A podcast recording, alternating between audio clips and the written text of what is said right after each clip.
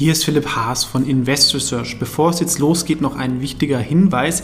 Ich handle regelmäßig mit besprochenen Aktien, woraus sich Interessenskonflikte ergeben können. Auch wenn ich nach bestem Wissen und Gewissen recherchiere, könnte es natürlich Fehler geben. Deswegen natürlich auch immer selber recherchieren. Ich übernehme dafür keine Verantwortung. Und diese Informationen stellen natürlich auch keine Empfehlung dar. Man kann mit einzelnen Aktien auch Totalverluste erleiden. Das sollte man wissen. Jetzt viel Spaß beim Podcast. Hallo, ist Philipp Haas von InvestorSearch TV in diesem Video geht es um eine deutsche Firma, die neu an die Börse geht und es ist wirklich mal, ja, sie verkaufen es als Hightech-IPO und es ist Deutschlands am höchsten bewertete Startup, also ein mehrfaches Unicorn. Ob trotzdem die Aktie kaufenswert ist, kurzfristig oder langfristig, werden wir uns im Verlauf des Videos anschauen. Aber Erstmal, was macht die Auto 1 Group? Der eine oder andere wird es kennen von wir kaufen dein Auto.de und in dem Namen steckt schon drin, was sie machen. Ja, also ein Teil des Geschäftsmodells ist, sie kaufen das Auto direkt. Sagt ihr jetzt, okay, was ist der Unterschied zu Mobile oder Autoscout24? Da inseriert ja ihr und dann kommen dann irgendwie 10, 15 Leute, die mal Probe fahren wollen, da müsst ihr da verhandeln und die sagen halt direkt, wenn du die Daten eingibst, was ist der Preis, dann kommen die vorbei und wenn es so ist, dann zahlen die das und holen das ab. Das heißt, ihr habt weniger Stress, das ist natürlich schon eine Convenience. Wie können die das jetzt machen? Ähm, die kaufen halt einen Tick günstiger ein, ja, um euch diese Arbeit abzunehmen, tun vielleicht dann ein paar Sachen reparieren und verkaufen dann wieder weiter. Trotzdem, eigentlich ist es ein Geschäftsmodell, sei mal ehrlich, ähm, da hat wahrscheinlich jeder im erweiterten Bekanntenkreis irgendjemand, der sowas macht. Ähm, also das ist ja das, was die Leute oft auf den Plattformen machen, durch Deutschland reisen, irgendwie Autos kaufen und dann weiterverkaufen, vielleicht auch außerhalb von Europa, das machen schon viele, aber sie machen es halt mit Technologie und mit Scale, wo man ihnen glauben kann. Und diese Autos haben sie bisher vor allem an andere Autohändler verkauft. Jetzt haben sie auch eine neue Plattform gestartet, Auto Hero, sowas wie Carvana in den USA, wo sie die Autos direkt übers Internet verkaufen und dann so rumschicken. Sehen wir unten hier so einen Trailer. Ist natürlich auch ganz bequem, ne? wenn ich das Auto direkt online verkaufen kann und direkt online kaufen kann. Finde ich per se schon interessant. Ähm, trotzdem ist halt auch immer eine Sache vom Preis, ne? weil so ein Auto da rumzuschicken, das kostet schnell mal 1000 Euro. Wenn ich für einen Gebrauchtwagen, typischer Preis, ja, ich glaube, unser Auto hat 10.000 Euro gekostet. Ähm, wenn ich da irgendwie 2.000 Euro an solchen Kosten zusätzlich habe, dann mache ich es vielleicht doch eher selber und es ist halt die Frage, wie groß dann der Markt ist und ich habe dann noch Ausgaben für Technologie, Marketing etc. Und ähm, ich habe die Autos auch selber auf dem Buch. Das heißt, es ist ein großes Risiko, wenn jetzt zum Beispiel durch Elektroautos plötzlich die Verkehrswerte von Autos fallen oder in der Krise dann habe ich ein Problem, weil ich ja vielleicht die Autos eingekauft habe für 10.000 Euro, jetzt sind sie nur noch 9.000 Euro wert.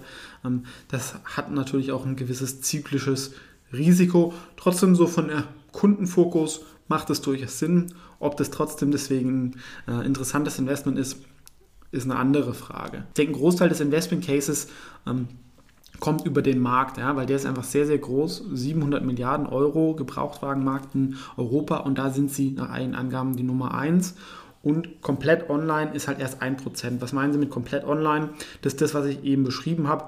Ich kann wirklich die Transaktion online vom Gebrauchtwagen abschließen. Dieses 1% ist nicht nur Autohero, das bieten inzwischen auch andere an. Und das ist genau so ein bisschen das Problem, was ich mit der Aktie hätte weil ihr kennt ja auch die Automobilportale, Autoscout, Mobile, die gibt es schon sehr, sehr lang, die haben viel natürlichen Traffic und die haben dieses Geschäftsmodell, bieten jetzt auch für Partner an, ähm, aber auch selber nicht groß gemacht, weil man einfach viel Geld dafür in die Hand nehmen muss und das andere eigentlich skalierbarer und attraktiver ist. Die können es aber mehr pushen und sind dadurch eigentlich besser positioniert, weil sie schon den Traffic haben. Vielleicht haben sie es auch deswegen gemacht, weil sie halt nicht so mit ihren Kunden in Wettbewerb gehen wollen. Der Markt für Gebrauchtwagen könnte auch mal die nächsten Jahre nochmal spannend sein, weil wir haben ja den hohen technologischen Umbruch und dann werden sich einige Leute überlegen, ja, ich kaufe jetzt noch kein Elektroauto, ich warte noch ein bisschen ab, bis die günstiger werden oder besser. Ich will aber jetzt auch keinen neuen Diesel kaufen oder einen neuen Benziner, weil ich nicht weiß, wie der Wert sich da entwickelt. Kaufe ich mir mal einen Gebrauchtwagen. Also das war bei uns die Überlegung wo das Wertverlustrisiko begrenzt ist. Das sollte Ihnen helfen.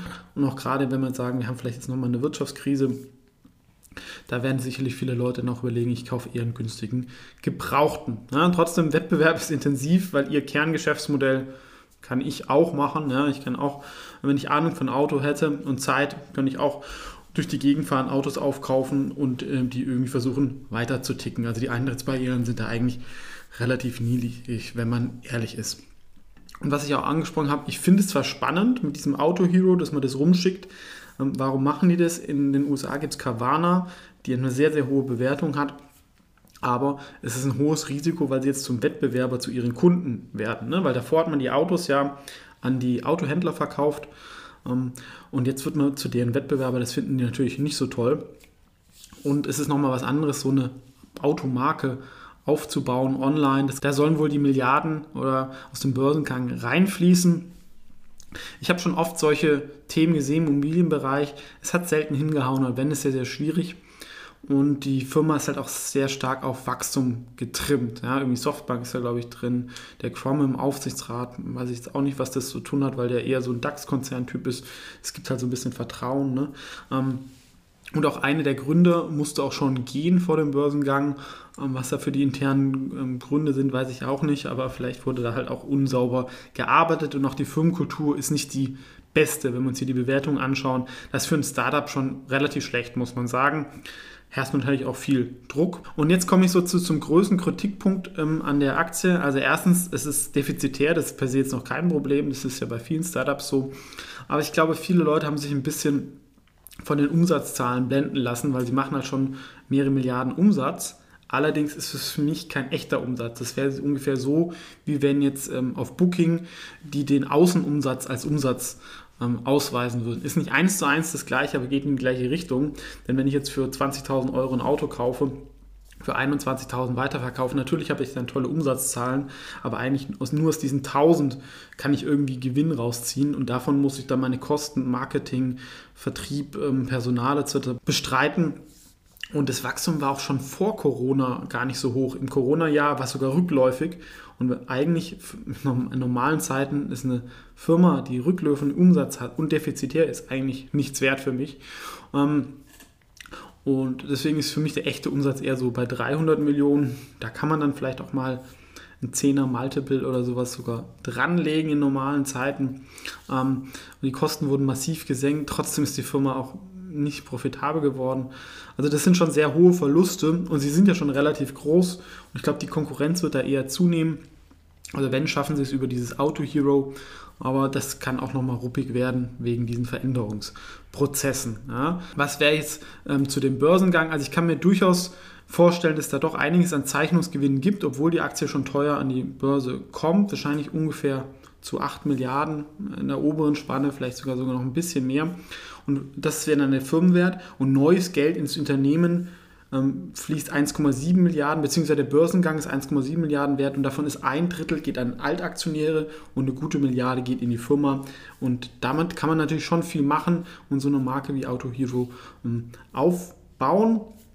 Ja, deswegen ja, Zeichnungsgewinne kann ich mir gut vorstellen, aber ich kann mir auch gut vorstellen, dass die Aktie dann gut läuft und aber dann so nach Ende der Lockup-Period, das ist meistens nach einem halben Jahr, ähm, dann auch abstürzt. Ne?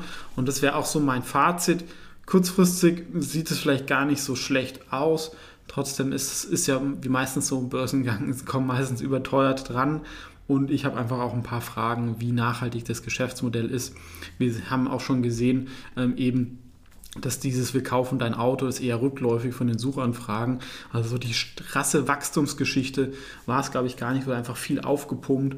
Und ähm, ich glaube einfach nie, dass man damit so wahnsinnig viel Geld verdienen kann, weil es einfach immer viel Konkurrenz geben wird.